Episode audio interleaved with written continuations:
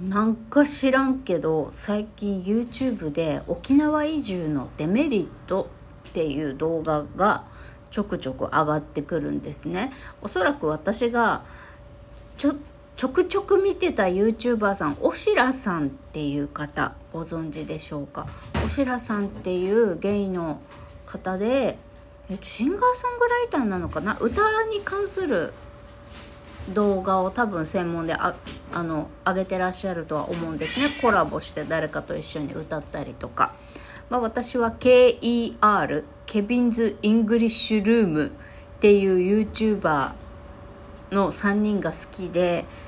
でその彼らとオシラさんがコラボで歌を歌ってるのを見てあのオシラさんを知ったんですがなんと彼がね最近夏？7月8月ぐらいだろうか、まあ、最近沖縄に移住してきたみたいなんですね。であずっと画面越しで見てた人が同じ島にいるのが嬉しいと思って見とったのですが、まあ、彼も沖縄移住のデメリットというか実際移住してみて思うことみたいな不便だなんとかっていう話をしていて。でこの収録をする前にもねあのまた別の方の沖縄移住のデメリットっていう動画を見てたんですけどいや移住って結構大掛かりじゃないですか。で私は一度も人生において、まあ、出張とか旅行でね県外に行く沖縄県外に行くことはあっても、まあ、内地とか海外に行くことはあってもね完全なる移住ってしたことなくってでこういうのを見てるとうん。移住するには大体どれぐらいの時間をかけてね、まあ、お金もそうだけど。お金はもちろんそうだけど移住しようここに住めるかなってあのいろいろ情報を調べるのに大体どれぐらい時間を費やしたらいいのだろうかなんて考えてた朝です。皆さん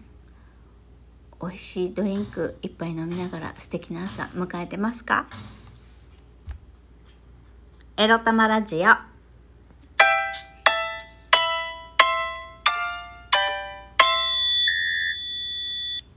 皆様おはようございます。一応朝ごはん作ろうと思えば材料はあるけれども朝マックするかスタバ行くか迷ってます。みくりです。この番組では借金持ち独女うつのケアをしながらにゃんこたちとのんびりイチャイチャ楽しく生きております私みくりが沖縄から日々いろいろいろいろ思うことを配信しておりますはいえーとまず最初に今日もえー、私のね、過去回を聞いてくれているリスナーの皆様ありがとうございます。なんか、ああ、こんな話してた回もあったなって思い出しながらね、なんだかちょっと恥ずかしくなります。はい。そんなことはさておき。はい、早速行きましょう。今日のテーマはこちら。移住検討地への調査期間はいかほどかについてお話しします。移住したいなって思ったところへのまああれこれ調べるじゃないですかその調査期間はどれぐらいが最適かなんだろうかっていうことですねそれはね結論人によるだと思うんですよ。まあ一日さ旅行行ってあ絶対ここに住みたいと思っていきなりバーンって越してきちゃう人もいるしなんだろう何回か旅行行ってあやっぱりいいなと思って移住する人もいるし例えば2週間から1ヶ月ぐらい住ん住むっていうか長期の旅行をそこでしてみてここで住めそうかどうか見てみるっていう人もいるしやり方は人それぞれなんですけどまあ国内だったらまだねその長期滞在とかしやすいかもしれないですね。移動の関係で。まあ沖縄からどっかに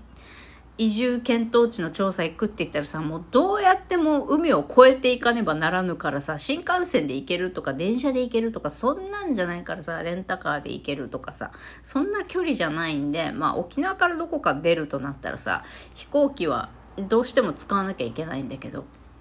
まあフェリーとかで行ける島とかに移住するんだったら別にいいんだけどさ、まあ、移住っていうのは自分が今いる、えー、市区町村じゃない、えー、道府県から外に出るっていう意味での移住っていうことでね話を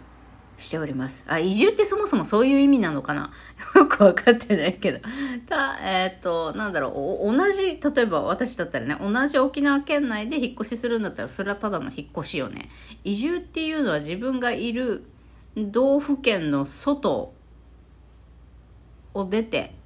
行くことを移住っ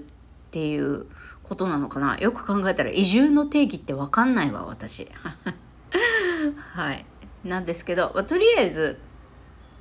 あの、皆さん移住したいって思ったことありますか？で、どこに移住したいって思ってますか？私はですね、まあ、もちろん、もちろんっていうか、ずっと前からもう海外出たい、沖縄、日本嫌みたいなことを、ポツポツ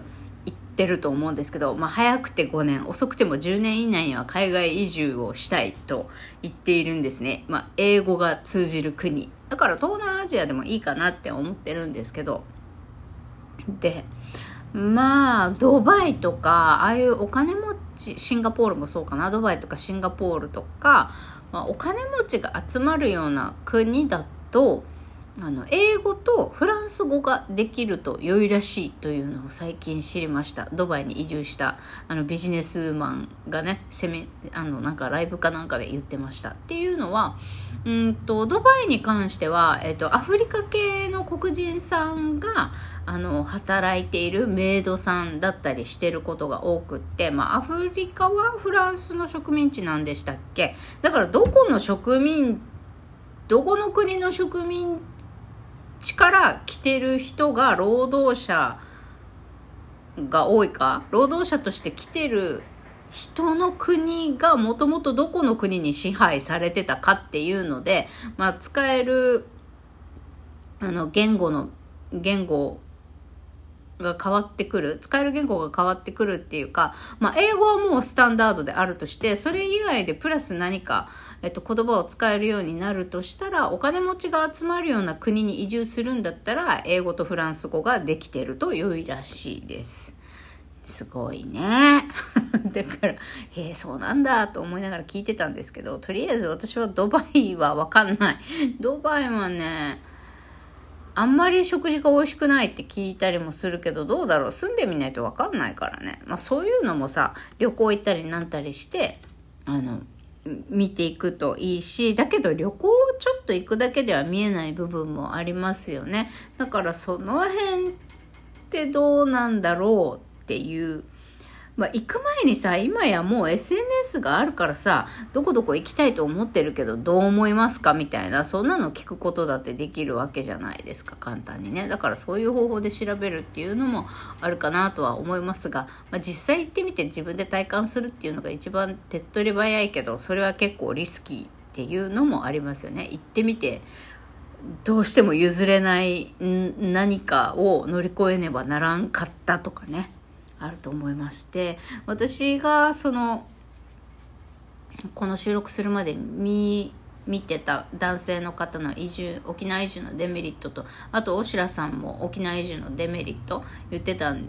ですけどあとまず2人とも共通しておっしゃってたのは、えっと、キャッシュレス対応が全然遅れてる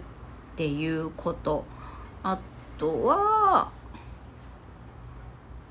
まあ、2人にが言ってて共通してるのはそれぐらいかな。あとはあのアマゾン届くのが遅いとか1週間とかかかるとかね。ね東京って注文して1時間とかぐらいで来ちゃう時もあるんですってね。すごいですね。だからあの、おしらさんはね、あと沖縄のね、渋滞、しかも、あの、高速で渋滞している ETC 使ってない人がありえないとか言ってたんですけど、渋滞するじゃんみたいな、なんでみんな ETC 使わないのとか言ってて、まあそれはね、あれから、いまだに沖縄ではもう現金主義の方が多いか、もう ETC カード、キャッシュ、クレジットカードをまず使わないようにしてるか、クレジットカードカードの審査通らない人が多いとか、私みたいにね、多いのかな多いかどうかわからないけど、もしくは ETC 機能付きのクレジットカードをただただ持ってないとか、もしくは会社の経費で移動してるから、あのー、面倒だけど現金でね、あの ETC 通ってこの紙の領収書を持って経費生産してるっていうところもあるからもしれませんね。まあ、会社が ETC カード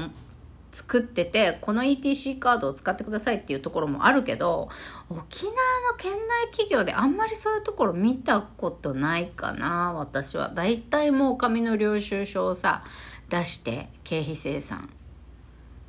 してる感じでしたね。紙の領収書っていうか、あまあ、経費生産書みたいな1ヶ月分まとめて何に使ったバーバーバーバーみたいな。であもうレシートも貼っつけて出してたかな。まあ多分そういうのがあったりとか。ねなんでだろうね沖縄の人。なんで ETC 使わないんだろうね。私はもう最近 ETC だけのプリペイドカード ETC だけのじゃないかプリペイドカードで ETC カード機能もついてるやつ作りましたけど。だけどまあおしらさんが言ってたのはねでも大白さんも東京から移住してきたから、うん。いろいろ文句言いたいこといろいろなんかえー、って思うこといっぱいあるけどでもこれは東京が便利すぎたんだと おっしゃってましたね。だからちょっと諦めようじゃないけど。確かにそれはあるかなと思いますね。やっぱりね、日本の国内の中で一番、まあ、情報が集まってて一番便利なところから沖縄みたいなね田舎に来るとそりゃあれもこれも足りない。もう物流なんてさ遅いししかもそんなに家賃とか食費も思ったよりも安くないっていうのがよく聞くんですよ私ね。移住者の方で。思ったよりも家賃も食べ物も安くないっていうのを聞くので、えー、後半に続きます。